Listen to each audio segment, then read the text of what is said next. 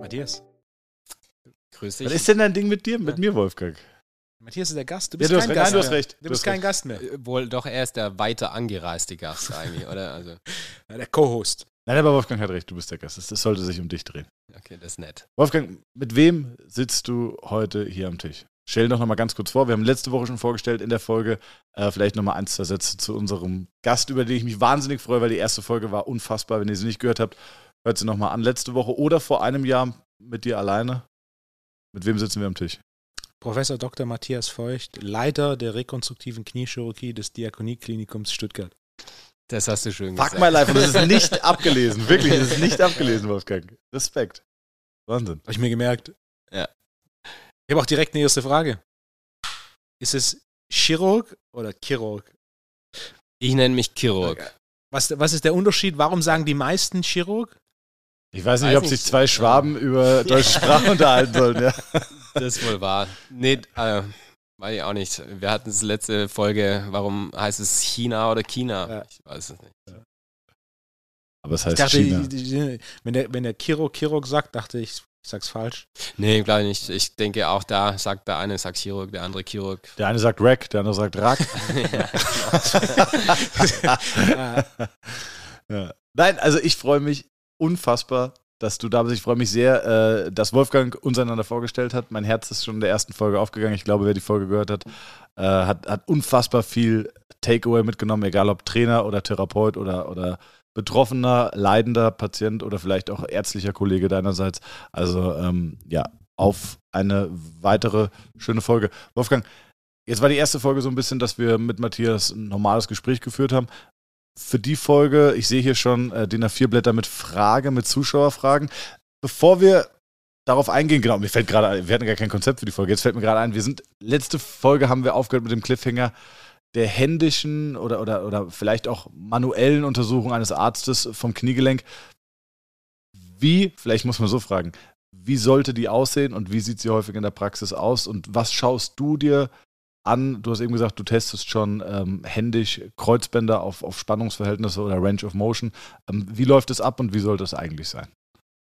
Also für mich ist erstmal eigentlich ist erstmal ganz wichtig, bevor ich einen Patienten untersuche, dass ich mit ihm rede, weil da lerne ich schon ganz viel von ihm selber. Erstmal natürlich klar, was hat er für Beschwerden etc., aber so zwischen den Tönen dann auch raushören, wie hoch ist eigentlich sein Leidensdruck wirklich? Ist das in Anführungszeichen ein alltägliches Problem, ein Luxusproblem nur, ja, wenn jemand kommt, der sagt, ich kann nicht mehr Treppen steigen, hat er ein anderes Problem, wie jemand sagt, nach 20 Kilometer Marathontraining schmerzt mir mein Knie, ja, dann da muss man auch überlegen, was ist der Anspruch vom Patient und wie ist der auch so ein bisschen, sag ich mal, emotional, intellektuell gestrickt, was kann ich mit ihm überhaupt besprechen, wo muss ich auch gewissermaßen sagen, wir machen es jetzt so oder inwiefern kann ich differenzial äh, therapeutische Maßnahmen mit dem diskutieren. Das ist auch für mich erstmal die Grundbasis.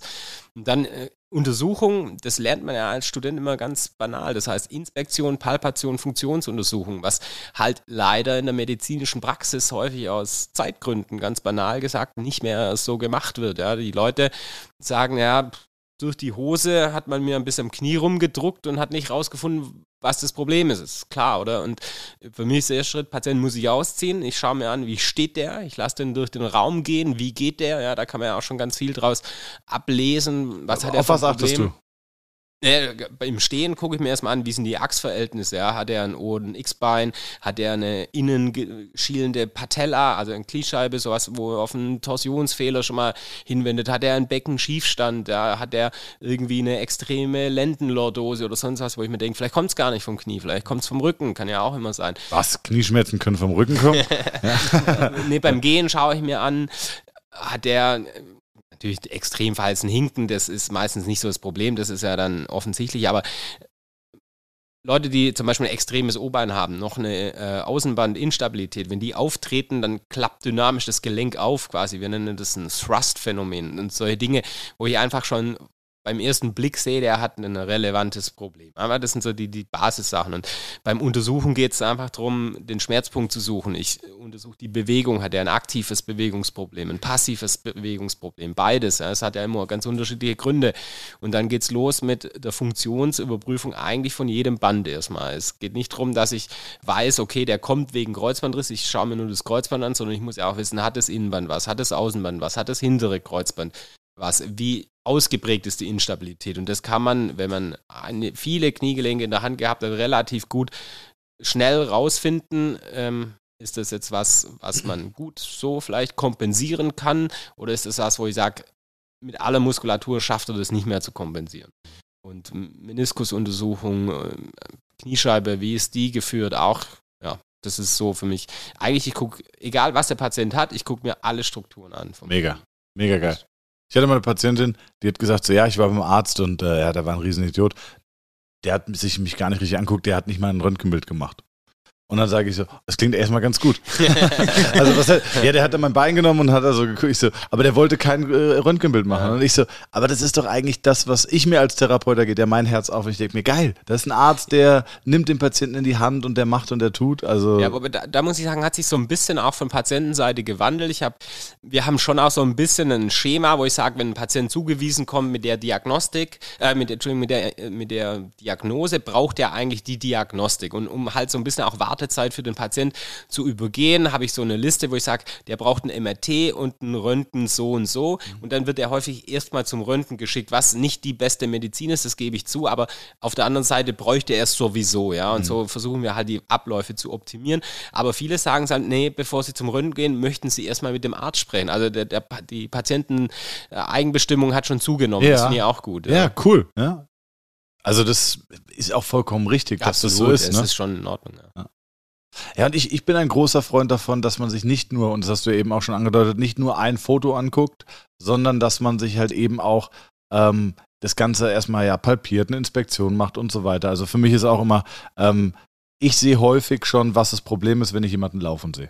Also genau ja. über die, ich sehe, hat er eine eingeschränkte Schrittlänge? Ja, gehen bei mir sofort die Alarmglocken an. Ich weiß meistens schon, wo es herkommt. Wenn er auf der Bank liegt, ein Bein fällt weiter nach außen oder das andere kommt nicht so weit nach außen und steht deswegen weiter in der Innenrotation. Ähm, weiß, habe ich schon eine Idee, was passiert, wenn ein Fuß weiter in Plantar Flex fällt und der andere weniger, habe ich schon eine Idee, was da statisch irgendwo ähm, für Probleme da sein kann.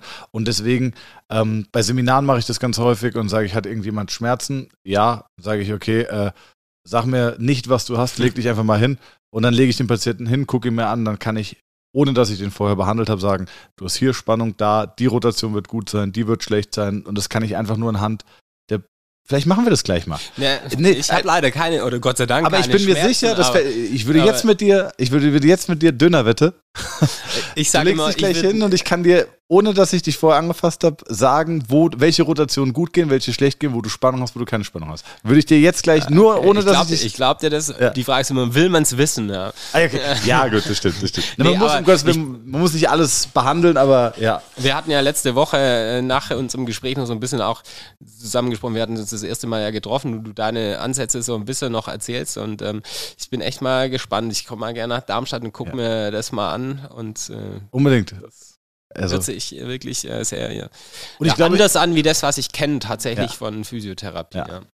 Ähm, und ich, ich, also ich, vielleicht ist er sogar für das TNT Summit nächstes Jahr äh, sogar ein Speaker. Könnte ich mir unheimlich gut vorstellen, oder? Ebenfalls. Ja, geil. TNT Summit hast du schon. Ich kenne es ja. nur so ein bisschen von Instagram, ja. von äh, Training und Therapie und von äh, deinem äh, äh, Account. Ähm, aber ich, was ihr genau macht, habe ich mir tatsächlich nicht angeguckt. Im Endeffekt machen wir Podcasts auf einer Bühne. Dann können quasi einmal im Jahr die, die den Podcast so immer hören, auch das Ganze mal live verfolgen und Fragen stellen. Ja. Also das ist dann immer quasi so wie jetzt hier, wir sitzen zu dritt, beziehungsweise auch zu viert, zu viert ja. ähm, je nach Talk am Anfang nur so und dann am Ende des Talks gibt es dann ein Mikrofon im äh, Publikum, wo dann quasi dann die Zuschauer aufstehen können und dann einmal im Jahr interaktiv eine Frage stellen können, die ne, ja, sie brennend interessiert. Format. Start. Ja. Und es gibt richtig Open Wine Bar am Ende. Das war Wolfgang persönlich Wir wollen nämlich alle, weil wenn das Event scheiße wird, aber du machst alle massiv besoffen am Ende, dann erinnert sich keiner mehr und sagt, war top, gehe ich nächstes Jahr wieder hin. Ja. Eine super Veranstaltung. genau. aber ähm, wie viele Leute kommen da so? Ah, 120 bis 140. Ja, also denke ich. Also, viel mehr Platz haben wir auch gar nicht. Ja, also 180 ist die Maxkapazität. Wir sind jetzt schon bei deutlich über 100. Mhm. Ja, cool. Ja, das Wird auf jeden Fall ein cooles Ding. Wer da Interesse hat, äh, tnt-summit.de. Jetzt hast du uns eben gefragt, sag mal, Wolfgang, Thomas, wo, woher bezieht ihr denn eure Informationen, wenn ihr euch weiterbildet? Ähm, jetzt würde ich die Frage vielleicht ganz kurz nochmal umdrehen. Wie bildest du dich weiter? Also ihr habt ja auch gewisse Fortbildungspunkte, die ihr erfüllen musst. Ähm, Suchst du dir Themen aus oder gibt es von der Klinik, dass man sagt, wir versuchen uns als Team in die Richtung weiterhin zu entwickeln? Ähm, gibt es da persönliche Präferenzen? Ähm, womit bildest du dich fort und was waren vielleicht so die, die besten Learnings oder das beste Fortbildungsseminarkonzept, was du in letzter Zeit besucht hast? Das äh, mehrstufig. Also grundsätzlich muss man jetzt mal erstmal weg, wie, wie das eine Klinik ist, erstmal zu mir persönlich.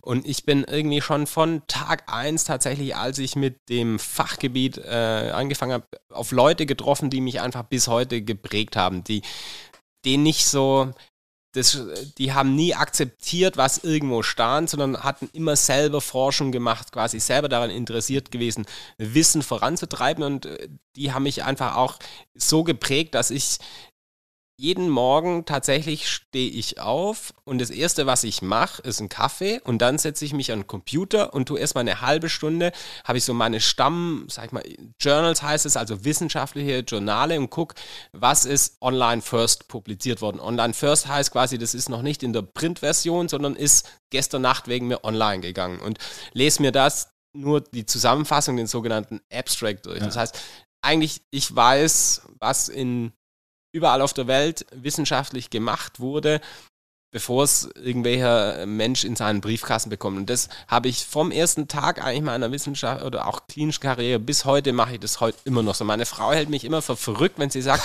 du könntest eine Stunde länger schlafen, aber ja. das ist für mich so der Morgen, die Ruhe nochmal. Ich kann ganz in Ruhe, ohne Geschrei, ohne Telefon oder sonst was mir das Wissen aneignen und das, was ich sage, das ist super interessant, da lade ich mir dann die Vollversion runter. Und da habe ich jetzt so einen Fundus halt, wo ich immer mal wieder dann lese. Ich lese zum Beispiel, das muss ich zu meiner Schande sagen, keine Romane. Das ich auch kann nicht. ich nicht. Ich, Ey, und wenn Wolfgang, ich du auch nicht, oder? Nee. Wenn ich im Urlaub bin, ja. ich habe meinen Stapel an Papern, oder mein mittlerweile Laptop halt klar, wo ich ja. und, und lese das, ja. Und auch das ist meine Frau, die sagt immer, du arbeitest nur. Sag für mich ist das keine Arbeit. Das Danke, ist, safe. Ich denke mir immer so, ey, so, wenn es ein guter Roman ist, mach einen Film draus, ja. ziehe ich mir rein, aber sorry, ich werde. Ähm, man hat mir mal gesagt, und das fand ich eigentlich ganz schön, du kannst nur lesen, indem du liest.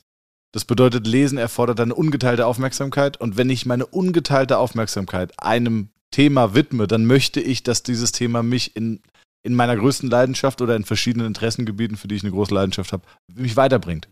Und das, das, um das jetzt noch kurz fortzuführen, ja. das ist das, wo ich mich selber weiterbilde. Und dann ist man halt irgendwann leider an einem Wissenspunkt, wo man auf den normalen Seminar oder so eigentlich nichts mehr mitnimmt. Und ich habe eigentlich das Glück, seit sechs Jahren oder so werde ich nur noch eingeladen als Referent quasi. Deshalb, ich gehe nie auf irgendein Seminar, um mich selber fortzubilden, sondern eigentlich nur, um andere fortzubilden. Und das ist ja auch das Gute, wenn man, sag ich mal, auch den Anspruch hat, einen guten Vortrag zu halten, muss man natürlich auch das Aktuellste reinbringen. Das heißt, da vertiefe ich mich nochmal ganz anders in eine Thematik und manchmal stößt man dann auch immer wieder auf Punkte, wo man denkt, hä, das macht ja überhaupt keinen Sinn. Ja, ja. ich weiß genau, was du meinst, ja. Und, und macht sich dann halt selber auch Gedanken. Und jemand dann, jetzt bin ich in einer Position, wo ich Mitarbeiterverantwortung quasi auch habe, wo ich für die Ausbildung von anderen zuständig bin. Und dann merkt man halt, dass das nicht der Durchschnitt ist, dieser Wissensanspruch.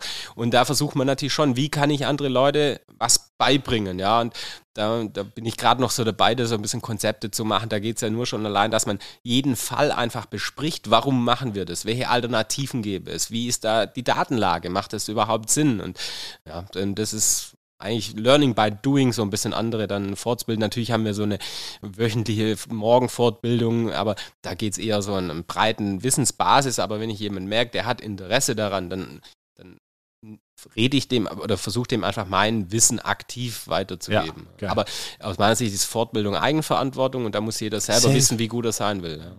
Jetzt, Wolfgang, was sind deine eins, zwei, drei besten Quellen, wo du Informationen herziehst? Definitiv Austausch mit Kollegen. denn, denn jeder liest immer und genauso die lese täglich irgendwas. Früher hatte ich auch die Routine, als ich noch im Studio als angestellter Trainer war, bin ich um fünf aufgestanden und habe zwei Stunden gelesen. Dann musste ich erst um acht aus dem Haus, weil ich um 8.30 Uhr trainiert habe. und dann habe ich um, immer um zehn hat meine Geschichte angefangen und jeden Morgen zwei Stunden gelesen und das war auch so für mich damals eine Einzimmerwohnung und dann musste ich mit so einer kleinen äh, Schreibtischlampe lesen, weil meine Frau noch geschlafen hat. und ähm, also also lesen viel, das, das, tut jeder von den Kollegen, mit denen ich in Kontakt bin. Und dann der Austausch, das ist ja im Endeffekt ein bisschen so ein Filter oder ein Sieb. Ja. Also irgendjemand hat was, wenn er das an und sagt mal, hey, ne, oder ich kriege auch regelmäßig, macht irgendjemand einen Screenshot von irgendwas oder ein Foto von irgendwas, schickt mir das oder hey, das Buch, Hammer, musst du lesen. Das heißt, der, mit Kollegen, die ebenfalls viel arbeiten und ergebnisorientiert arbeiten, äh, das ist definitiv eine große Quelle. Die zweite Telle tatsächlich, wenn mich irgendwas interessiert, dann fange ich an zu recherchieren und bin da auch so ein Freund daran, wenn es dann so in so einen Fuchsbau reingeht. Wenn du dann hier und dann hast du da irgendwie was als Referenz und dann liest du das und dann siehst du wieder das und denkst du, oh, und dann geht es immer so weiter und auf einmal hast du dann zwei, drei Stunden zu einem Thema gelesen ja. und bist so viel weiter als davor. Und ähm, das dritte will ich tatsächlich sagen, Seminare. Und zwar, selbst wenn ich lehre, das was, und das ist ein großer Punkt, warum ich ein Riesenfan bin von persönlichen Seminaren und persönlichen Austausch. Wenn Rückfragen kommen, ähm, regen die mich natürlich ja. auch wieder an. So, okay, zum einen, wenn ich was erkläre, versuche ich es immer mit einem Beispiel zu erklären und ich versuche es immer aus einer persönlichen Perspektive zu erklären. Da kommen aber dann teilweise Fragen, die ich mir zum einen nicht gestellt habe und zum anderen kommen Fragen, wo ich mir dann frage, okay, das Beispiel, das ich gegeben hat, hat das das wirklich so gut erklärt, mhm. dass es jemand verstanden hat? Und dann ist meine Frage, okay, dann setze ich mich mit dem Thema nochmal auseinander und überlege, okay, kann ich vielleicht diesen Punkt irgendwie anders machen, dass der so verstanden wird, wie ich ihn verstanden habe. Ja. Also durch so Seminare, ich bin auch, auch wenn die Grundidee meiner Seminare und Trainerlizenz von Anfang an gleich ist und von der Grundbasis her sich nicht viel geändert hat, hat doch tatsächlich in der Umsetzung und wie ich Dinge vermittel, sich im Endeffekt von Jahr zu Jahr verändert, weil dann auch ich mich wieder mit auseinandersetze, okay, es ist auch, also genau was du gesagt hast, ist bei mir auch so, wenn ich Seminare halte und Rückfragen bekomme, da bin ich gezwungen, mich nochmal anders damit auseinanderzusetzen. Und es ist auch was, kann ich etwas anwenden oder kann ich es erklären? Wenn ich Bruchrechnen anwenden kann, habe ich ein anderes Niveau, als wenn ich Bruchrechnen meinem Sitznachbar erklären kann. In dem Moment, wo ich das erklären kann, habe ich das Thema wirklich durchdrungen. Und wenn wir alle äh, in irgendeiner Form lehren oder unterrichten oder referieren, dann müssen wir Themen anders durchdringen, als wenn wir es einfach nur konsumieren oder anwenden. Weil genau diese Rückfragen, die sind halt echt knifflig. Oder ich hatte auch schon, ich hatte schon Rückfragen, wie du sagst, wo ich selber nicht so weit war und dann habe ich mich daheim hingesetzt, ja, aber wie ist es denn eigentlich? Oder da kam, aber hast du das und das bedacht? Und so, oh nee, habe ich nicht bedacht. Aber ich setze mich daheim hin, ich setze mich damit auseinander und dann komme ich irgendwann an den Punkt und durchdringe das. Also, ja.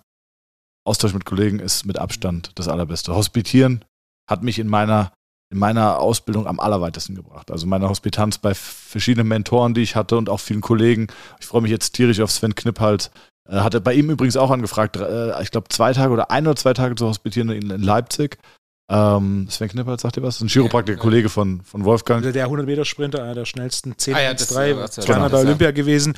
Der hat in England Chiropraktik studiert. Mhm. Sind da fünf Jahre Studium. Deswegen nennen, also gibt Chiropraktoren und Chiropraktiker. Mhm. Chiropraktiker ist zwei Tage Wochenendseminar. okay. So Heilpraktiker, der ein Wochenendseminar gemacht hat. Da gibt es definitiv auch den einen oder anderen, der gut ist. Hier, wenn du Chiropraktor bist, dann hast du in primär in England, da gibt es zwei große Universitäten, wenn ich das richtig im Kopf habe, man dann fünf Jahre studiert und dann, ja, ich glaube, Master of Chiropractic ist. langsam muss er, langsam muss er mal springen lassen. Ja, ich schwöre, Bruder, wir machen Werbung, jede Folge Werbung für diesen Sven Knippals. Ne? Ja. Ähm, ganz kurzer Fun Fact. Hast du dich eigentlich mal gefragt, warum Wolfgang diese Frisur hat, die er hat? nee, tatsächlich nicht. nicht? Nee. Weil der Wolfgang dem, also es ist nicht, als hätte er jetzt irgendwie einen schlechten Haarwuchs, sondern der hat eigentlich eine wunderbare Haarpracht. Also die, ich kann dir Fotos zeigen, die ist fantastisch. Nee, aber das ist schon, der kann da schon was bezaubern. Ja? Und irgendwann kamen wir mal drauf und vielleicht kannst du an dieser Stelle, das trifft ja, das schneidet ja eigentlich das Thema, was wir gerade haben. Warum hast du dich denn für diesen Haar, Haarschnitt entschieden? Ich habe BWL studiert. Nach vier, Semestern habe ich aufgehört habe ich keine Zukunft in dem Thema gesehen. Dann habe ich ein bisschen so Nebenjobs gemacht. Unter anderem habe ich im Fitnessstudio in der Sauna gearbeitet. Und da habe ich dann mitbekommen, dass Trainer tatsächlich ein Beruf ist. Und dann habe ich angefangen als Trainer Und dann war ich quasi, dann war für mich so, okay, das ist das, was ich mache. Und dann hat auch die Zeit angefangen, wo ich 5 Uhr morgens jeden Tag aufgestanden bin, um zu lesen.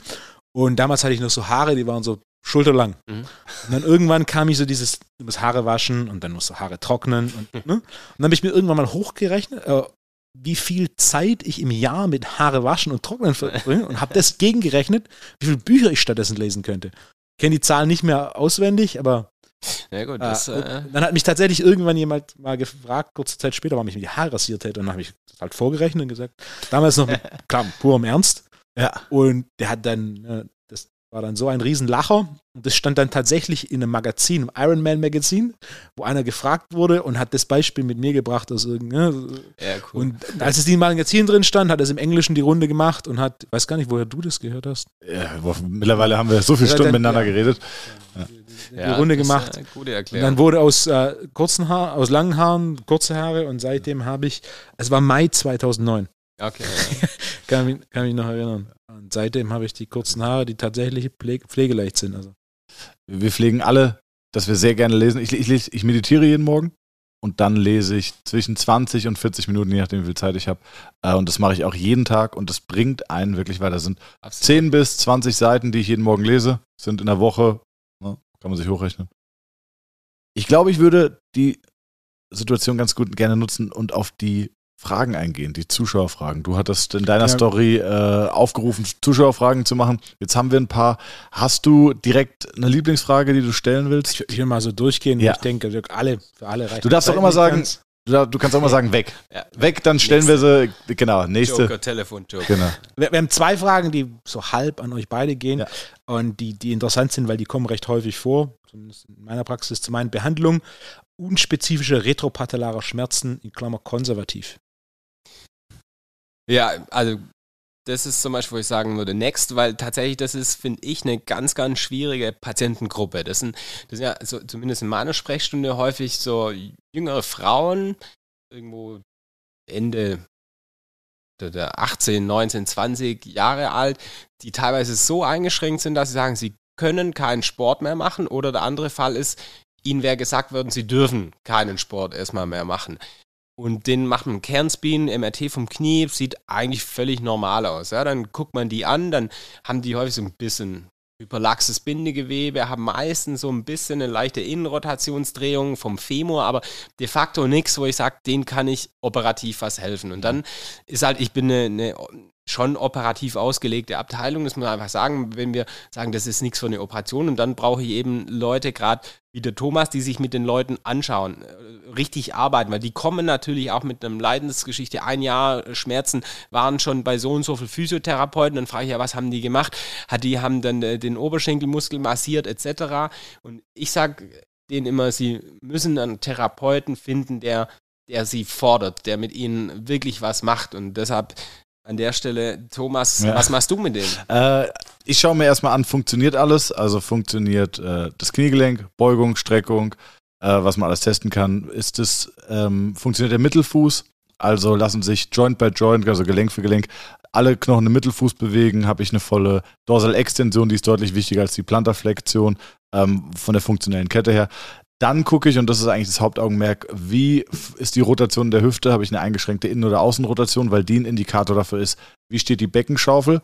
Und wenn die Beckenschaufel mit Tendenz beispielsweise nach hinten steht, dann habe ich ein verändertes Lang Längenspannungsverhältnis auf der Vorderseite.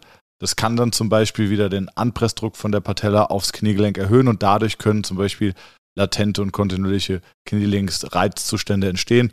Zusätzlich auch ähm, veränderter ja, Anpressdruck ist falsch, aber zu viel Spannung auf der Muskulatur, die auch auf der Knie-Innen- und Außenseite entlang zieht. Und das hatten wir auch schon in der Folge. Das kann dann halt zu chaotischen Bindegewebseinlagerungen führen, die äh, den, verhindern, dass der Muskel einen Schaden nimmt, aber zu latenten Entzündungen führen. Ich meine, die meisten haben ja schon, sag ich mal, wir nennen das ein verändertes Patella-Tracking. Das heißt, die, muss man sich vorstellen, da hängt der Quadrizeps dran und Quadrizeps heißt ja, weil vier Muskelbäuche sind. Und wenn ja. die nicht gut zusammenarbeiten können, dann wird die Kniescheiben eben zu weit innenseitig oder zu weit außenseitig ja. geführt. Und das führt schon zu, äh, aus meinem Verständnis zu anderen Anpressdrücken, einfach, ja. die so Schmerzen machen können, ohne dass jetzt ein Schaden vorliegt tatsächlich. Und, und wir fragen uns dann, warum hat sie das? Mhm. Also, weil wenn die Knieschmerzen, äh, Gehen wir weg von einer 18-Jährigen, da könnte man ja sagen, okay, Wachstum. Gehen wir hin zu einer 25-Jährigen, die seit eineinhalb Jahren diese Knieschmerzen hat. Da fragt man sich, okay, ähm, also ich bin ja auch mal ein großer Freund von Logik. Ja, Patient kommt, hat Knieschmerzen, okay. Ähm, wo ich mich immer ein bisschen schwer tue, ist mit äh, einer ärztlichen, aber auch von meinen Kollegen aus physiotherapeutischen Begründung, das ist Überlastung. Überlastung ist für mich logisch. Wenn du die Zugspitze hoch und runter gelaufen bist und du bist es nicht gewöhnt, bist du überlastet. Wenn du angefangen hast äh, zu tanzen oder Krafttraining zu machen und du bist es nicht gewohnt, bist du überlastet. Wenn du Tennis spielst und du hast dein Trainingspensum verdoppelt, wäre das auch noch logisch, dass eine Überlastung eine, also eine Ursache sein mhm. kann. Wenn aber jemand dreimal die Woche Tennis spielt und das macht er schon seit seitdem er 15 ist, dann ist für mich unlogisch, wo die Überlastung herkommen soll. Ja. Und ähm, dann frage ich mich, woher kommt das? Und da muss man dann in die Ursachenforschung gehen. Und das ist halt, häufig wird in der Physiotherapie vor allem zu sehr symptomspezifisch behandelt. Ne? Du hast eine Schwellung, also machen wir was abschwellen. Das haben wir auch schon drüber geredet. Ähm, wir haben zu viel Spannung, also machen wir was Detonisierendes. Wir haben eine Bewegungseinschränkung, also machen wir was Bewegungsförderndes. Aber woher kommt denn die Ursache? Und da guckt keiner hin. Und das ist das, was wir sehr, sehr, sehr erfolgreich praktizieren und warum wir tolle Behandlungsergebnisse haben und die auch sehr schnell kommen. Ja. Finde ich ja gut, dass du gleich angefangen hast, ihr guckt euch den Fuß an zum Beispiel. Ja, weil, ja klar. Ich meine, das Knie ist nicht das Knie, sondern es gehört zum Bein, das Bein gehört zum Rumpf, der, der ganze Statik, das ist eine funktionelle Kette. Ja, und das, das hat, glaube ich, schon so ein Ganzkörper-Assessment, erstmal ja. um einen Fokus zu suchen, woher kommst, das ist äh, einfach ganz entscheidend. Und da muss man auch sagen, da ist es halt mit Rezept, Physiotherapie, nee. 15 Minuten, das geht einfach ja, auch nicht. Das ja. geht nicht. Aber man muss auch, und das finde ich ganz toll auch in, in dem Gespräch jetzt mit dir, ähm, das eigene, also man sagt ja auch Ego, Ego is the enemy, also das eigene Ego außen vor lassen. Ne? Du bist jetzt hochstudierter Arzt. Äh, ich habe funktionelle Längsdehnung Ausbildung gemacht, ja. Ähm, und trotzdem, jetzt mal weitergedacht, die Wichtigkeit vom Sprunggelenk wurde mir erst durch meine Freundin bewusst, so richtig bewusst, die die Ausbildung bei Wolfgang gemacht hat. Also eine tiefe Kniebeuge ähm, oder, oder eine tiefe Hocke, das ist, das ist eine Notwendigkeit, die wir brauchen. Warum? Ich brauche viel Dorsalextension, also Beugung im Sprunggelenk, weil es auch den Landeweg verlängert. Wenn ich jetzt zum Beispiel eine Sportart mache wie Fußball oder Basketball oder Volleyball, wo ich lande, je länger der Bremsweg ist, desto mehr Zeit habe ich auch Kräfte kontrolliert abzubremsen. Mhm. Wenn ich eine eingeschränkte Dorsalextension habe, dann schlage ich einfach aufeinander, also dann lande ich ziemlich abrupt und die Kraft wird ins Knie weiter transportiert ja. und äh, und äh, meine Freundin, die bei dir die Ausbildung gemacht hat, hat mir wir haben damals Kniebeugen gemacht, das weiß ich noch. und ich äh, 140 Kilo easy gesquattet und sie sagt so, Sieht ganz schön scheiße aus, die Kniebeugen. Ich so, hä, was laberst du? Das ist eine geile Kniebeuge. Ich bin ein geiler Typ, mach 140 Kniebeugen. Ich sag, guck mal, du, mach, hock dich mal in die Hocke. Ich konnte nicht in der tiefen Hocke sitzen. Und dann haben wir erstmal das gesamte Assessment auch von Wolfgang gemacht. Und das hat für mich so viel Türen geöffnet, auch Verständnistüren, die ich heute anwende. Und äh, also auch in meiner Therapie findet ganz viel statt von dem, was ich von Wolfgang über Eck gelernt habe. Mhm. Ja. Ähm, Vielleicht da, aus ja, Sicht, retropatellare Schmerzen. Drei Sachen, die ich da konstant ja, sehe. Ist Punkt Nummer eins, Sprunggelenksmobilität ist eingeschränkt. Ja. Kraftentwicklung, Vastus medialis. Und Nummer drei, Kraftentwicklung, jetzt Beinbizeps. Aber zu wenig, zu genau, wenig, zu gering, genau. mediales. Zu gering. Ja. Also auch gerade bei Frauen hast genau. du häufiger eher die Lateralisierung von der Patella ist das Problem. Also es gibt eigentlich keine Medialisierung, muss man sagen. Ja, nee, das, also, dass das innen zu, zu ja. stark ist, noch nie gesehen. Und gerade bei Frauen hast du natürlich auch daneben, dass die Bindegipsqualität im Schnitt ein anderes als bei Männern. Du hast halt diesen Q-Angle, wo der Femur in ja. der Hüfte sitzt, ist einfach bei den Frauen. Ne? Ja, die tendieren ins X zu gehen, ja. so ein dynamischer Valgus oder so, wie man so sagt. Ja, so. das hilft halt nicht, wenn du dann on top auch noch ein Vastus Mediales hast, den ja. schlecht ansteuerst, weil du vor allem nicht runter in die Hocke gehst in deinem Alltag. Und dann aber es gibt auch ganz interessante Studien dazu, die, die haben tatsächlich mal bei solchen Leuten ähm, Gewebeproben entnommen und die haben da tatsächlich nachgewiesen, dass die Leute in sensiblen Regionen mehr Schmerzrezeptoren ausbilden, als es normal wäre. Also scheint auch eine gewisse Genetik dann doch okay. auch mit eine Rolle spielen. Ne? Das ist einfach ganz vielschichtig. Deshalb finde ich die Patienten schwierig zu behandeln und das denen auch zu erklären. Viele denken ja, sie sind verrückt oder so, wo ich immer sage, ich kann das total nachvollziehen, dass sie Schmerzen haben und ich muss ihnen ganz ehrlich sagen, ich kann es ich finde keine Ursache, ich weiß aber, dass es eine gibt, aber ich kann sie einfach nicht fassen. Das ja. ist, das liebe ich schon. Dass du das sagst, das, ja. macht, das ist schon so Weltklasse. Habe ich auch schon. Ich hatte eine Patientin mit Nackenproblem, geguckt und gesagt, ich kann dir nicht helfen, keine Ahnung, was es ist. Die schickt mir heute noch Patienten und sagt so, der konnte mir nicht helfen, aber da hast du eine ehrliche Einschätzung bekommen. Ja, und äh, das ist, finde ich, ich finde das ganz toll, wenn man sagt, ich weiß nicht, was es ist und, und sagt, äh, mein Kompetenzkreis ist hiermit abgeschlossen. Es gibt eine Ursache, sicherlich gibt es jemanden, der helfen kann, ich bin es nicht und bitte nochmal weiterforschen. Ja, sorry, Wolfgang. Ähm, für mich war gerade der Punkt, das ist der umgedrehte Thai-Boxer. Thai-Boxer hat schon in jungen Jahren quasi kicken Bäume, um quasi Schmerzsensibilität mhm. im Schienbein zu reduzieren. Ja. Und dementsprechend können ja auch, da gibt es so Beispiele, die halt mit, mit dem Schienbein ähm, Laternenlampen austreten. Ja. Jeder normale und für den ist es einfach, es tut nicht weh. Ja. Das mache ich aber auch schon seit Jahren. Und wenn du dann umgedreht Leute hast, die dann halt deutlich mehr Schmerzrezeptoren haben und somit extrem schmerzsensibler sind und dann halt Kleinigkeiten, die du noch gar nicht feststellen kannst oder die noch gar nicht feststellen kann, schon wahrnehmen. Natürlich mit Sicherheit auch Stabilität fehlt, Mobilität wird dann. Ja, ich glaube auch, das ist, ich glaube, das hängt schon auch mit dem Training oder mit der Beanspruchung zusammen. Und das Schlimmste, was du mit solchen Patienten machen kannst, ist zu sehen, sagen, sie haben jetzt mal ein Jahr lang Sportverbot. Erstens mal gibt es da überhaupt keinen Grund dafür. Und zweitens mal sagen alle, es hat überhaupt nichts verändert, sondern eher schlimmer ja, gemacht. Ja. Und die brauchen Aktivität, weil ich glaube, diese Schwelle des Schmerzempfindens, die ist nach oben trainierbar. Und vielleicht ist es tatsächlich so, dass durch mehr Beanspruchung von dem Gewebe diese Schmerzrezeptoren sich auch wieder quasi weniger stark Signale absenden oder so. Das geht ja auch in die Richtung, was du in der letzten Folge gesagt hattest. Ähm, oder ich glaube, sinnhaft hast du gesagt, die Funktion diktiert die Struktur. Form follows Function. Ja. Genau. Und das ist. Ähm, ja, das absolut genau. stimmt. Ja. Also bei mir ist zum Beispiel, als ich angefangen habe zu joggen, war ja auch mal Thema im Podcast, werde ich irgendwann auch noch mal äh, ein bisschen weiter ausführen, weil ich immer noch im Geheimen dran bin. Wir haben so viel geschrieben, joggst du noch und hier, oder? Ähm, mein größtes Problem war, wenn du mich fragst, die Belastbarkeit meiner passiven Strukturen. Und ich musste mit einem ganz, ganz lowen Trainingsvolumen starten, weil ich das anders gar nicht verkraftet hätte. Klar kann ich schneller laufen. Meine Ausdauer war nicht der limitierende Faktor, sondern die Belastbarkeit und die Belastungsgewöhnung der Strukturen. Das mhm. heißt, ich habe so simpel angefangen, aber ähm, sag's nochmal auf Englisch. Formvolles Function. Genau. Ich musste langsam ja. diese Struktur belasten und den Körper daran gewöhnen. Hier, Jetzt kommt Stoßbelastung und zwar monotone Stoßbelastung und damit musste ich ganz langsam anfangen, um mhm. das dann wieder aufzubauen. Also werden wir bestimmt auch nochmal gegen Ende des Jahres, ich habe zwei, drei Themen, die ich gegen Ende des Jahres äh, mit dir noch besprechen möchte, das ist eine davon. Ja. Gerade beim Laufen, wenn ich jemand auf Intervalltraining oder im Idealfall Sprints hinarbeite, für viele sind es irgendwo sechs, neun, teilweise zwölf Monate, bis du das erste Mal tatsächlich sprintest. Was heißt bei dir ein Sprint? Sprint ist 95 bis 100 Prozent Vollgas. Mhm. Und welche Distanz? Wasserschaft. Also, ja, also 400 Meter ist immer so ein Ding, toll, mhm. aber das kann einfach oh, niemand. Okay. Das kann einfach niemand. Also tatsächlich Sprinten, ein Unterschied zwischen also Sprinten das und Knipphals, der kann es wieder. ja. Aber hat er auch 20 Jahre für trainiert. Ja, weil er so toll ist, der Sven Knipphals. Logisch. Unterschied zwischen Sprinten und Rennen ist grundsätzlich beim Sprinten ist nur der Vorderfuß oder der Fußballen, der den, den Boden berührt und beim Rennen berührt dann der komplette, der komplette ähm, Fuß gut ist schon mal, wenn du 100 Meter hinbekommst. Aber was Belastung angeht, 95 bis 100 Prozent, die Belastung sind vielfaches höher, als wenn du so 85, 90 Prozent rennen gehst oder joggen gehst. Und ich fange da gern an mit 60 Sekunden joggen, 60 Sekunden gehen, zehnmal. Mhm. Was sich für viele anhört, so, das ist nichts. Und ich hatte einmal eine Kundin, die habe ich, hab ich das gegeben. Dann kam sie drei Wochen später wieder und hat gesagt, laufen ging nicht. Und ich so, warum? Das ist jetzt einmal gemacht.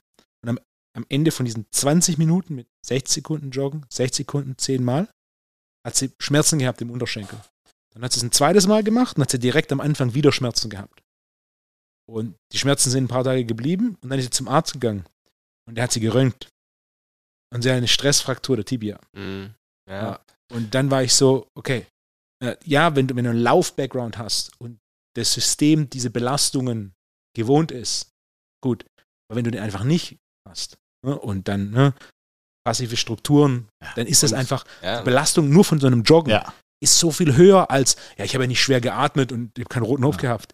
Ja, aber das drunter. Paul Ripke, äh, Freund von Joko Winterscheid, mhm. die hatten zusammen mal einen Podcast. Der hat gedacht, okay, er kann einfach mal ähm, weil Jakob Lund, ein anderer Freund von Joko, der ist auch im Fernsehen, der hat ähm, den Berlin-Marathon gemacht, glaube ich sogar. Hat aber auch ein Jahr lang darauf hintrainiert äh, und hat es geschafft. Und da hat Paul gesagt: so, naja, das mache ich auch. Ein Halbmarathon, da mache ich jetzt im Stand. äh, Stressfraktur vom, vom Tibia-Plateau. Ja. Und das ist, äh, ich habe gerade mal geguckt, in meiner Lauf-App habe ich nämlich eine sehr gute, schreibt mir jetzt bitte nicht alle, wie die heißt, ich will auch keine Werbung machen. Ähm, ich habe angefangen mit fünf Minuten gehen, eine Minute joggen, eine Minute gehen und davon nur sechs Intervalle. Das heißt, meine allererste Trainingseinheit, mit der ich angefangen habe, habe ich nur sechs Minuten effektiv gejoggt und die, der Rest waren zwölf Minuten gehen. So low impact habe ich angefangen. Das hat aber dazu geführt, dass ich es heute also ich bin richtig stolz, ich erzähle jetzt irgendwann nochmal, was die Volumina sind, aber heute soll es ja mehr um dich gehen. Aber es, es, ist genau das. Die Strukturen auch langsam daran gewöhnen. Vielleicht letzter Punkt, als ich das erste Mal in der tiefen Kniebeuge gehockt habe, weil meine Kniebeuge damals habe ich auch nicht ganz runter gemacht, war das brutal unangenehm für mein gesamtes Knie. Also das mhm. hat sich, hat sich wie gereizt angefühlt. Heute sitze ich völlig entspannt in der tiefen Hocke und es ist sogar angenehm. Aber auch das hat lange gedauert, sich daran zu gewöhnen. Wolfgang. Direkt eine nächste ja, Frage, die noch nicht auf dem Blatt ist, aber die habe ich im Kopf. Wenn das Knie knackt, wenn man in die Kniebeuge Oh, sehr gut. Ja, sehr gut. Ähm, ja, Knacken ist immer sowas, das ist auch schwer fassbar. Da gibt es multipelste Ursachen. Wenn wir jetzt mal nur auf die ganz tiefe Kniebeuge, über welche Gradzahl reden wir so? Ende der Kniebeuge oder Knie Anfang. Komplett geschlossen. Komplett geschlossen und dann knackt es. Ja. Bei den meisten knackt es ja so in der unteren Hälfte. Ja, also gibt es beides tatsächlich.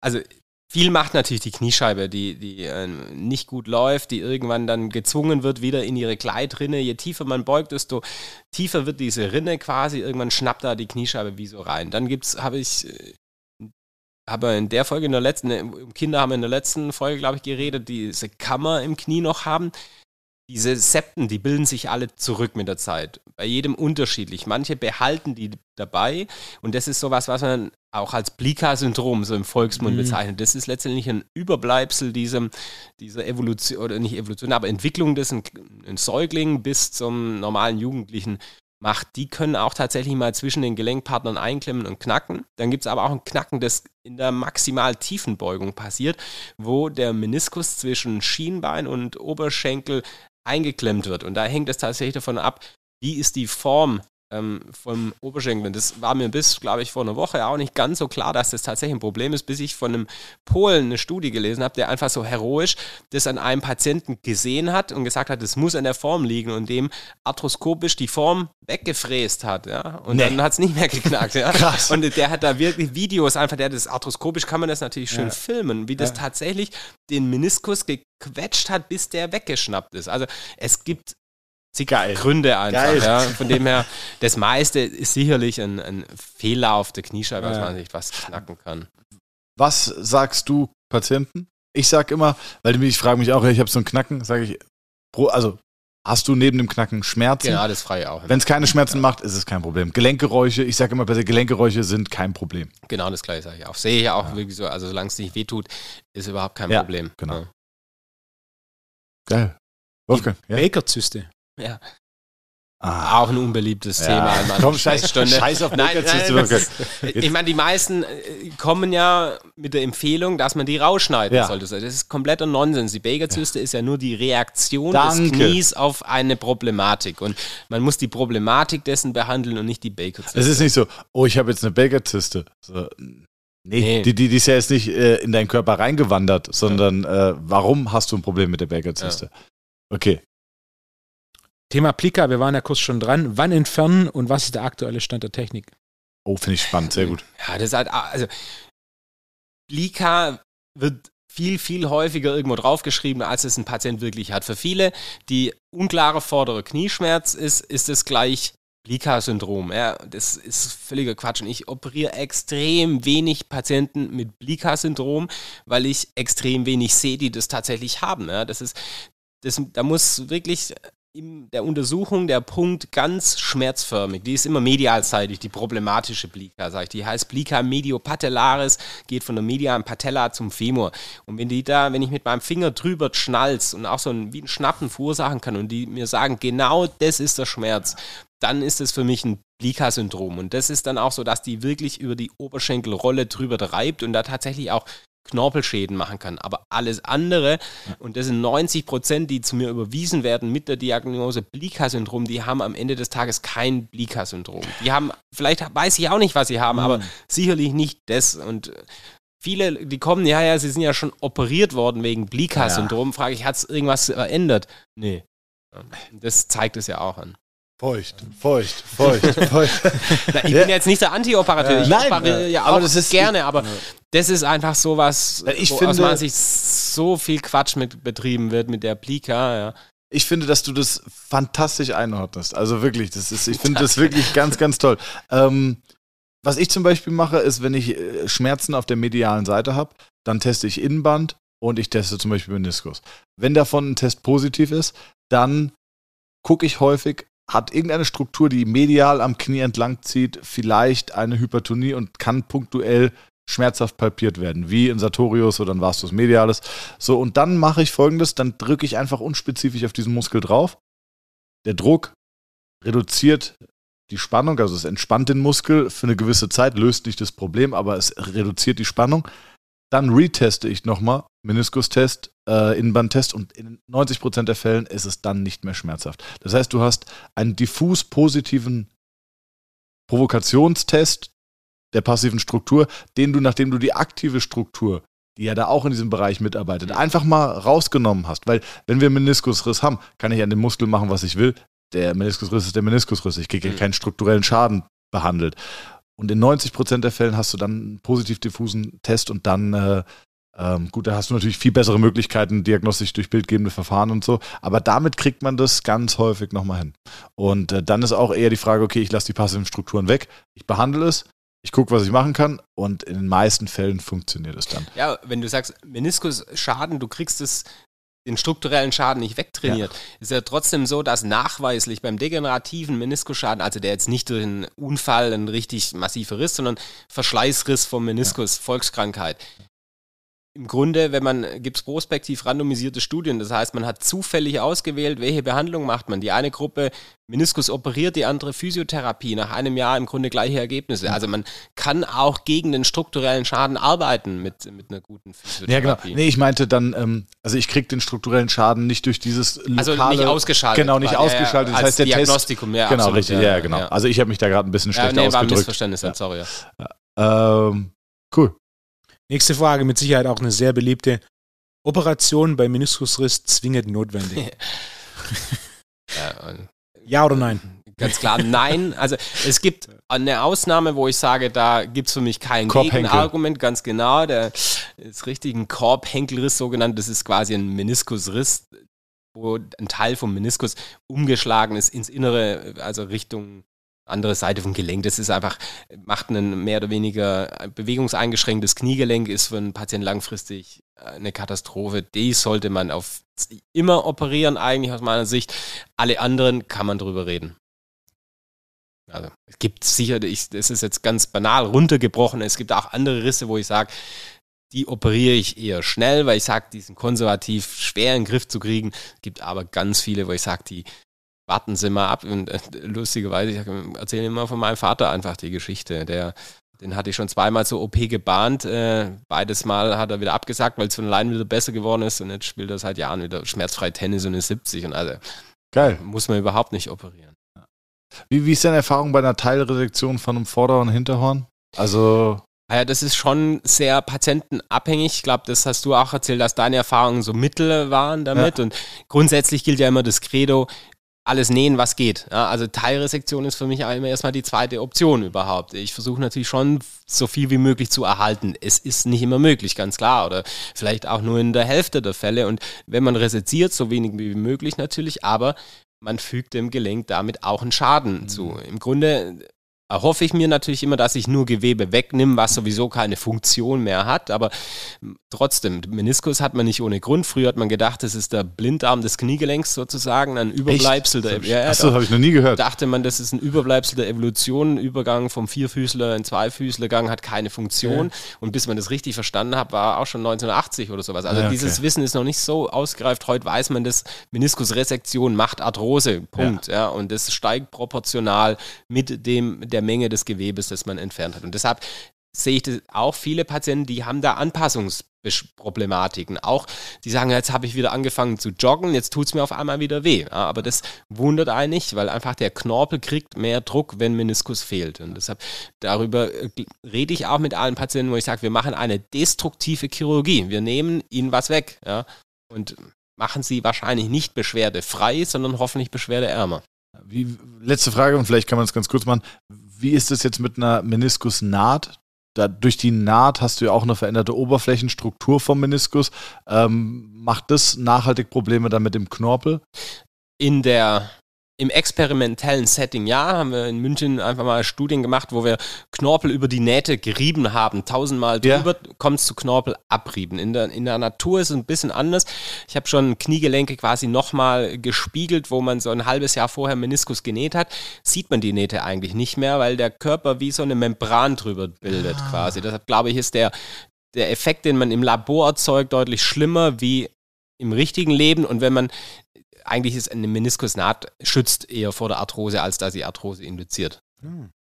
Matthias, darf ich mal zu sagen? Ja, setz dich, setz dich, ersetzt jede Woche jetzt dazu. Also der Weltklasse, Wahnsinn, was für Erkenntnisse.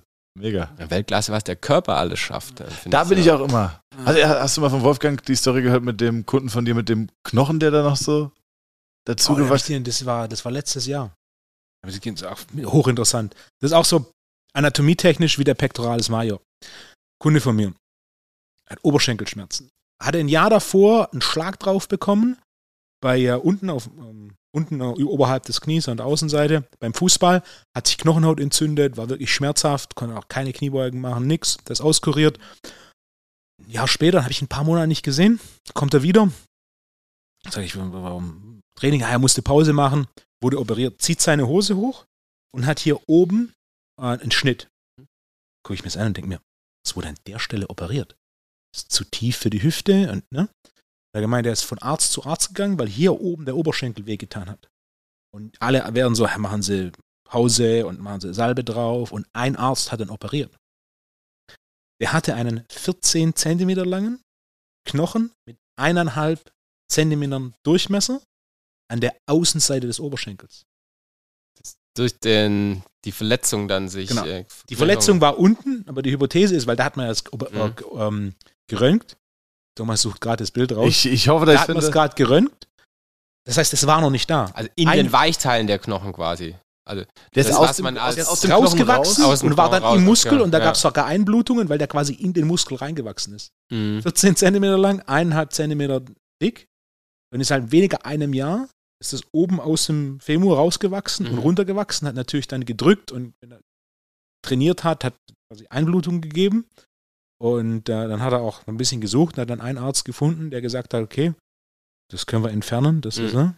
Aber, äh, da muss man tatsächlich, es gibt ja eine sogenannte Exostosenkrankheit. Ja. Das ist, ähm, wo von den Wachstumsfugen ja. quasi versprengtes Wachstumsknochenmaterial sozusagen ist. Und die wachsen wie eine wie so ein Zipfel raus und haben genau. so eine Kappe. Deshalb, vielleicht hatte das gar nichts mit dem Schlag zu tun, sondern ja. erst da ist aufgetreten, dass das erste Mal richtig wehgetan hat. Und das ist über, das fängt in der Jugend an zu wachsen, tatsächlich. Bei das ihm war ja so, durch den Schlag wurde er geröntgt und der Knochen war nicht da. Ah ja, okay, dann ist anders, ja, ja klar. Und, nee, dann stimmt. ja. ja. Und, nee, aber das äh, Knochen kann aus vielen Gewebeproduktionen, man sieht auch Leute nach einem Schädel-Hirntrauma, die Verknöcherungen an der Hüfte entwickeln. Das nennt sich heterotope Ossifikation, also Verknöcherungen, wo sie nicht hingehören. Und das hängt auch mit, was in dieser Stresssituation an, an äh, Botenstoffen, Hormonen etc. ausgeschüttet werden, kann die Verknöcherungen in der Hüfte bilden. Ne? Ja, schon. 14 cm zweiter Femo, Mini, Krass, ja. Femo Minimus. Ja, das ist natürlich riesig, ein Extrembeispiel ja. natürlich, aber muss man mal ein Bild zeigen. Ich habe kein Foto gefunden, aber es sah ja. wirklich völlig absurd aus. Ich habe es auf meinem Rechner. Ja. interessant. Aber auch der Arzt, der es dann operiert hat, hat sich angeguckt und gesagt, hat er noch nie gesehen. Wollte auch einer dann nicht operieren, wenn ich mich richtig erinnere, dann musste ein bisschen suchen. Hat er einen gefunden. Aber keine Gebührenordnung, Bruder. Wie erklärst du das? nee, das ist äh, klar, ich meine, bei so ganz seltenen Sachen, wo irgendwo irgendwas wächst, hat man natürlich immer im Hinterkopf Tumor. Ja, Tumor kann ja auch mal aus dem Knochen und da ist er, das will man nicht jetzt äh, operieren, wenn man das nicht sicher weiß. Also. Haben sie aber auch untersucht, war alles, also ja. war, war, war gutartig. gutartig. Um, Komm, ich gucke hier nochmal parallel in die Fragen. Die zwei rein. größten Erkenntnisse in den letzten zwei Jahren für dich im Bereich Kniechirurgie? Oh, schwierige Frage. Die größten Erkenntnisse.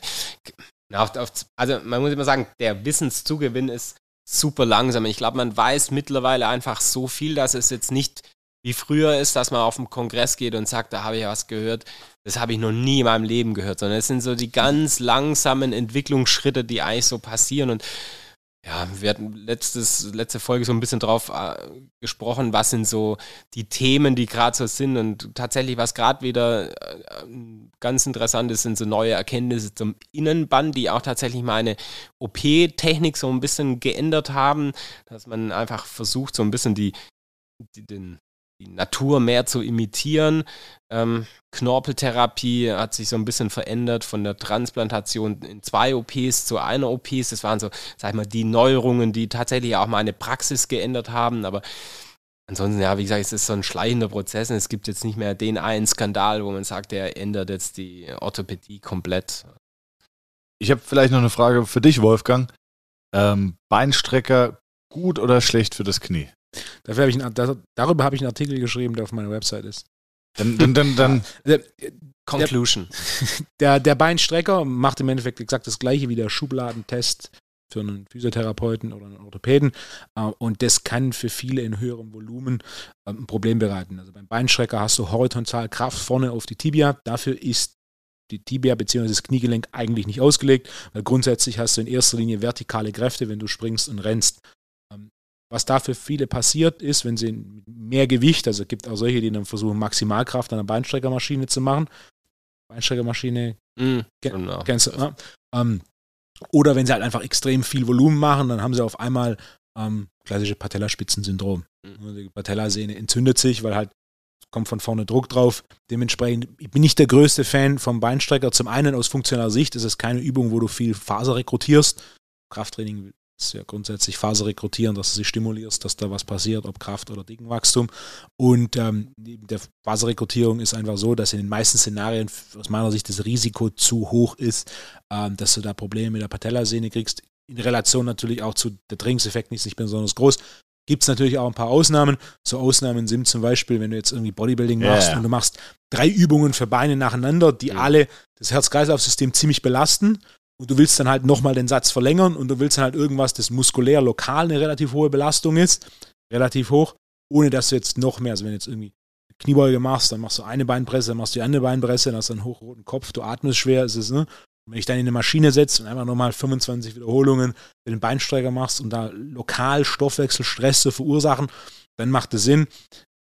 Wie viele trainieren für Bodybuilding und wie viele Bodybuilder mhm. sind so weit, als dass es sowas Sinn macht? Also ein exotisches Beispiel für mich ist wichtig, Beinsteiger ist nicht grundsätzlich schlecht, aber er bringt zu wenig Vorteile im Verhältnis zu dem ganz klaren Nach Nachteil dieses, dieses Schubladeneffekts und hat ein hohes Risiko für Patellasehnenentzündung. Jetzt aber noch ganz kurz, ich muss es jetzt nochmal fragen, aber vom Beinbeuger bist du ja wieder ein großer Fan, ne? Der Beinbeuger ist aber auch anatomisch ein bisschen anders aufgebaut, weil er geht auch quasi von hinten nach vorne und hat dementsprechend... Was meinst du mit von hinten nach vorne für die Zuhörer? Ja, okay. Der, der Beinbeuger ist hinten am Oberschenkel, aber er genau genommen, er setzt vorne an. Ja. Und dementsprechend ist der Effekt von, also auch der stabilisierende Effekt vom, äh, vom Beinbeuger und anderer. Vom Beincurl bin ich ein sehr großer Freund. Und auch wenn da oftmals so, die Aussage ist aber, eine Überladung der Beinbeugung ist ja keine natürliche Funktion, denn wann machen wir das?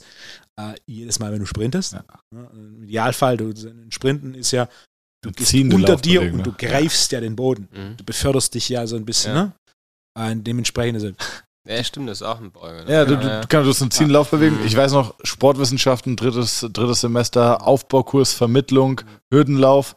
Äh, und dann gab es so ein paar Jungs, die haben sich extra für Leichtathletik, weil sie Bock hatten, äh, Spikes gekauft und dann äh, gezogen und du hast so gesehen, so Beinburger gezerrt, Beinburger gezerrt, Beinburger gezerrt. Ja, das war, ja, passt schon. Äh, auch Fun, also äh, Fun Fact, ich bin ja eigentlich Kniechirurg, aber ich operiere an einer anatomischen Lokalisation noch und das sind tatsächlich äh, ischiochorale Muskulatur okay. und zwar die Abrisse vom Tuba ischiaticum. Die sind, ich sag mal, ja, häufigste Verletzung im Sport ist äh, Hamstring Sprain, wie man ja. so schön sagt, Zerrung, aber es gibt eine nicht so ganz kleine Dunkelziffer, da ist die ganze Szenenplatte am Tuba ischiaticum abgerissen.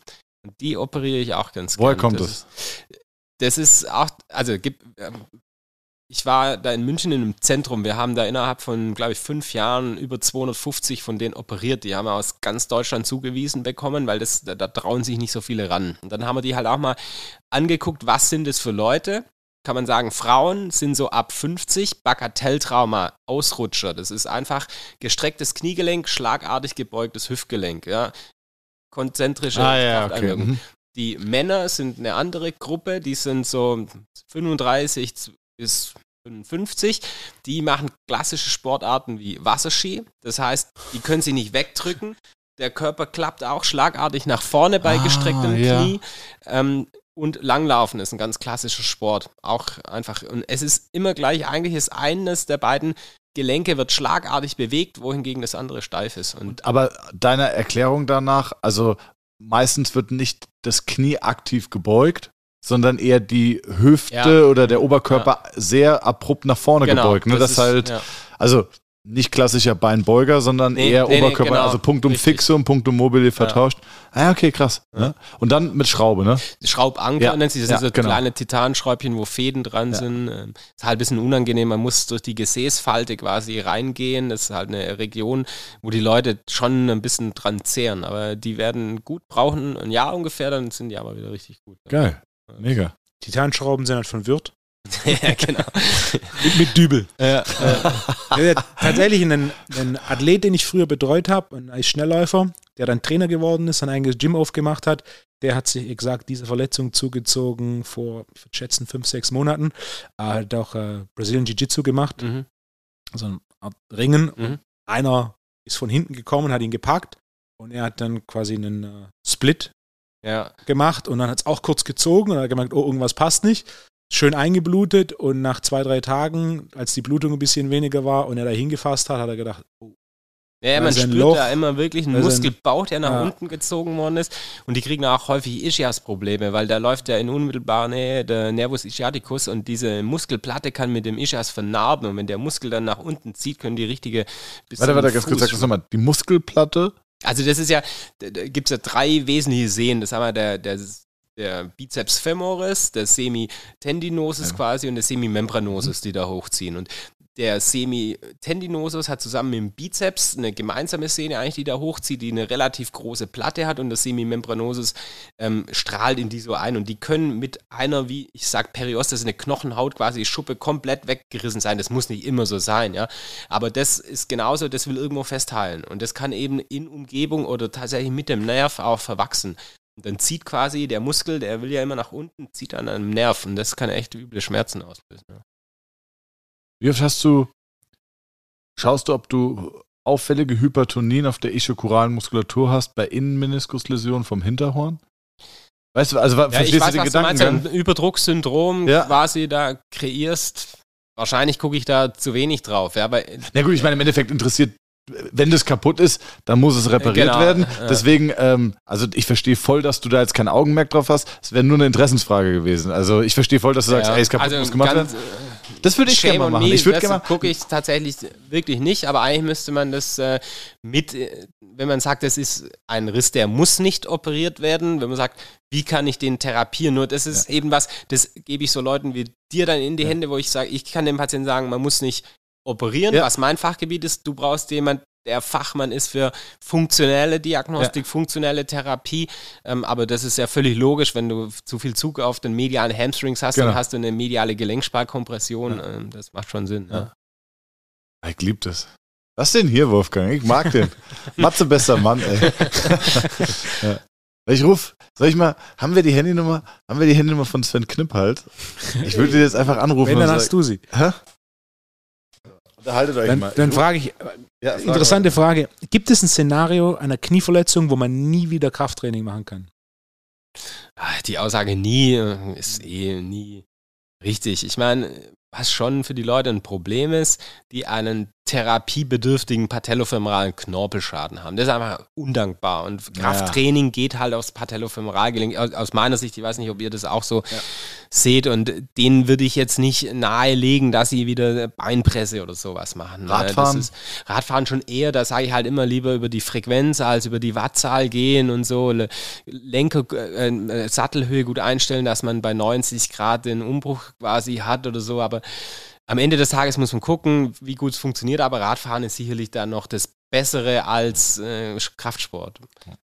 Aber es ist auch da, es gibt Leute, die sind einfach verrückt, die machen das einfach wieder und bei manchen geht es dann doch, wo man immer denkt, das hätte yeah, ich nie gedacht. Yeah, ja, also. ja. ja, das ist echt so, Wahnsinn. Gibt es sowas wie Knochen auf Knochen im Knie? Das gibt es tatsächlich. Also, sag ich mal, die fortgeschrittene Arthrose ist nichts anderes. Da ist der Knorpelüberzug komplett weg und da. Meniskus? Der ist meistens schon davor aufgerieben ja. quasi ja. oder aus dem Gelenk rausgedrückt. Äh, und wenn man so ein Knie zum Beispiel spiegelt oder aufmacht für eine Prothese, da ist Knochen auf Knochen, das gibt's. Das ich habe ich hab mal gehört, dass es die Möglichkeit gibt, aber es ist wirklich nur Hören sagen, dass nach Knochen und Knochen, das ist ja eine ganz, ganz schlimme Situation, sich das irgendwann auch wieder arrangieren kann. Also, dass ja, es sich quasi also, wieder glatt reibt oder. Naja, die Situation an sich so arrangiert sie nicht, sondern man muss eigentlich was machen. Also von allein kommt es nicht zur Ruhe, ja. weil du ja permanent dann das hast. Ja. Und wo wir das teilweise, was ich auch mache, sind O- und X-Bein-Korrekturen, zum Beispiel bei einseitigen Arthrosen. Also jemand, der eine innenseitige Kniegelenksarthrose hat und dazu ein O-Bein hat. Das ist eine ganz ungünstige Konstellation und leider sehen wir das manchmal bei recht jungen Leuten, jung in dem Fall heißt so um die 40 oder so. Und da kann man anstatt jetzt künstliches Gelenk, machen wir aus dem O-Bein ein geringes X-Bein. Und da gibt es aus dem koreanischen äh, Studien, die haben im Rahmen der Entfernung von der Platte, die man halt für die OP braucht, die Leute nochmal gespiegelt und konnten zeigen, dass sich dann eine Art Regeneratknorpel gebildet hat. Das ist kein Knorpel, aber Bindegewebe, das sich da wieder ähm, äh, gebildet hat. Das heißt, durch die mechanische Entlastung hatte der Knochen ein bisschen Zeit zu heilen. Interessanterweise hat es aber überhaupt keinen Einfluss auf das Ergebnis, weil die haben gesehen, bei manchen passiert es nicht, bei manchen passiert es. Die waren trotzdem gleich vom Ergebnis. Äh, Kosmetik. Geil. Folgender Spruch, den ich noch nie gehört habe, aber äh, deine Meinung zu dem Spruch, Knie heilt nie. Ja, ich kenne nur Heilung trotz Chirurg, ähm, aber ähm, ja, das ist ja Quatsch. Also ja. ich äh, natürlich, äh, und das sage ich jedem Patient vor einer Operation, er muss sich dessen bewusst sein, was wir machen, ist eine Reparatur. Wir kriegen nie mehr den natürlichen Originärzustand hin und das so ein Knie bei Maximalbelastungen äh, mal wieder zwicken kann oder alles, das ist halt so. Das kann man nicht ändern. Aber die meisten Leute kriegen wir ja wieder so hin, dass sie ihrem Sport nachgehen können und ihrem Leben nachgehen können. Und ja, Knie halt oft, würde ich sagen, ja. Das stimmt nicht. Mega. So eine Frage auf deiner Liste? Nichts Sinnvolles mehr. Hier kommt nur noch so Cortison. Und deswegen, äh, also hier, Schmieder möchte wissen, was wir bei Patellaspitzensyndrom empfehlen. Ich glaube, die Inhalte haben wir eigentlich auch schon quasi äh, besprochen. Dann würde ich jetzt äh, mich eigentlich bedanken. So, wir machen jetzt mal folgendes. Wir rufen jetzt tatsächlich einfach mal, komm, wir versuchen mal aus Spaß. wir versuchen jetzt mal, ihr seid jetzt live dabei. Ich versuche jetzt hier mal den, den Knipphals rauszuschmeißen aus dem TNT Summit. Na, ich glaube, der weiß, dass es. Das kann nicht gut sein, wenn wir um die Uhrzeit anrufen. Ja. Na gut, okay. Dann sagen wir es ihm später. Ja, also Sven ist raus und äh, dann würden wir dich herzlich einladen. Nee, natürlich nicht, aber, aber vielleicht tatsächlich nächstes Jahr als Gast ja. wäre echt eine riesige Bereicherung. Ich bin gern dabei, macht mir auch Spaß. Du hältst Vorträge, hast du gesagt. Kann man da als, ich sag mal, Trainer oder Therapeut sich da irgendwo beiwohnen oder muss man Arzt sein? Ähm, Ne, wo ich, also Live-Vorträge sind schon die auf den Fachkongressen, wo eigentlich äh, schon auf auch relativ spezialisierte Leute, so Deutsche Kniegesellschaft oder Arbeitsgemeinschaft für Arthroskopie, das ist nicht, wo man einfach so Zugang hat oder wo es dann auch speziell ist. Ich versuche so ein bisschen auch das publiker zu machen und habe irgendwann mal gestartet, auch einen YouTube-Kanal tatsächlich, ähm, cool. auch Kniechirurgie, Matthias Feucht. Das ist schon auch ärztlich ausgerichtet. Ich habe so zwei Vorträge mittlerweile, so Patienteninformationen ein bisschen gemacht. OP-Techniken zeige ich da so ein bisschen als, äh, dass wenn jemand operiert werden muss, so ein bisschen auch einen Eindruck kriegt, was passiert da eigentlich. Ja, super. Also wer da Interesse hat, kann da gerne mal reinschauen. Es ist schon nicht für Laienpublikum im Speziellen gemacht, habe ich jetzt aber vor, das so ein bisschen auszubauen, weil ich festgestellt habe, viele Leute kommen und sagen, ah, ich habe es mir schon auf YouTube, auf deinem Kanal angeguckt. Ja. Wo ich mir denke, dann muss ich denen eigentlich da noch viel mehr Informationen, aber es ist halt super aufwendig und es klar. ist halt jeder, wir alle, wir haben keine Zeit. Ja, ja klar. Ja. Ich gucke mir regelmäßig deine Videos auf, auf uh, Instagram an und finde es immer ganz interessant. Ist ja auch für mich relativ ja, da versuche ich es halt noch ein bisschen, ja. sag ich mal, einfacher. Da habe ich ein so ein Format, das habe ich genannt, äh, Kniechirurgie oder One-Minute-Surgery, Knieoperation in einer Minute, wo ich so eine OP, ein Video auf eine Minute zusammenschneide einfach. Da habe ich, glaube ich, mittlerweile 14 Folgen oder so. Also da kann man sich so sagen, wie sieht ein Kreuzband aus, wie sieht ein Meniskusnaht aus, Patella-Stabilisierung so einfach. Ja, das ist halt mehr so ein bisschen Eye-Catcher oder so, aber auf YouTube habe ich es dann halt deutlich ausführlicher noch ein bisschen. Ich, ich sehe dich da auch so voll im TikTok-Format. Also dieses Patient kommt und irgendwie gar nicht. Schubladentest ist scheiße und dann kommt dieses Let's skip to the good part, hey, und dann äh, kommt auf einmal dieses, äh, kann er wieder laufen. Ja. ja. muss man vielleicht darüber nachdenken. Geil. Ja. Ja, Wolfgang. Matthias. Dann Thomas. Vielen ja, Dank für die Einladung, Dank. war super. Wir haben uns äh, zu bedanken. Es waren wirklich zwei ganz, ganz, ganz tolle Folgen. Ich bin mir sicher, alle Zuhörerinnen und Zuhörer haben zwei Wochen sehr viel, sehr viel Inhalt bekommen. Das heißt, wir können äh, uns inhaltstechnisch die nächsten Wochen ein bisschen zurücknehmen und mehr über das Daily Business und Quatsch reden. ähm, vielen, vielen, vielen Dank, dass du da warst. Ähm, Nochmal ganz kurz, wer dich sucht auf Instagram unter Instagram Kniechirurgie Stuttgart. Äh, ansonsten, wer mich vor Ort treffen möchte, Diakonieklinikum Stuttgart. Und Einfach mal googeln. Freue mich. Perfekt. Vielen Dank, schön, dass du da warst. Wolfgang, vielen Dank, dass du so einen tollen Gast äh, in, unseren, in deinen Podcast mitgebracht hast. Unseren Podcast. Unser Podcast. Und deswegen, äh, ja, Wolfgang, dir eine gute Woche. Matthias, dir auch. Wünsche ich euch auch. Herzlichen Dank, gute Woche.